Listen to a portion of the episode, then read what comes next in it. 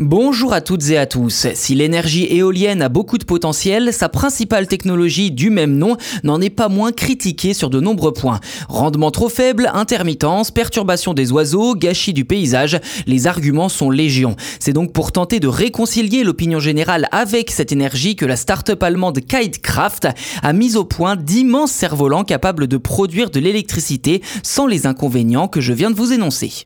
Direction Munich en Allemagne où Kitesurf propose ses cerfs-volants reliés au sol via un câble de plusieurs centaines de mètres. Concrètement, l'appareil reste au sol lorsqu'il pleut mais plane à travers les nuages dès lors que la météo est au beau fixe. Huit petits moteurs l'aident à décoller et à atterrir. Ces rotors, eux, se transforment en éoliennes miniatures une fois que l'engin commence son travail, c'est-à-dire à effectuer des figures en forme de 8 poussées par la force du vent.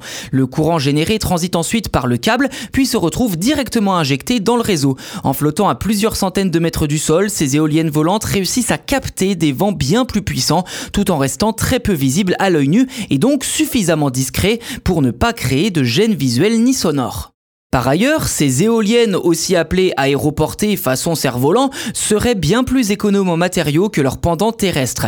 D'après une étude de l'association Airborne Wind Europe, publiée en 2021, un parc de cerfs-volants de 50 MW requerrait 913 tonnes de matériaux pour une durée de vie de 20 ans, contre 2868 tonnes pour un parc éolien standard composé d'acier, de béton et de plastique. La start-up allemande évoque même un gain de plus de 90% et rappelle que cette sobriété permet de réduire considérablement l'empreinte carbone de l'installation. Si Kitesharf n'est qu'en phase de test avec ses prototypes pour l'instant, l'idée serait de commercialiser ses premiers exemplaires d'ici 2024 avec une base en aluminium de 10 mètres d'envergure capable de produire jusqu'à 100 kW.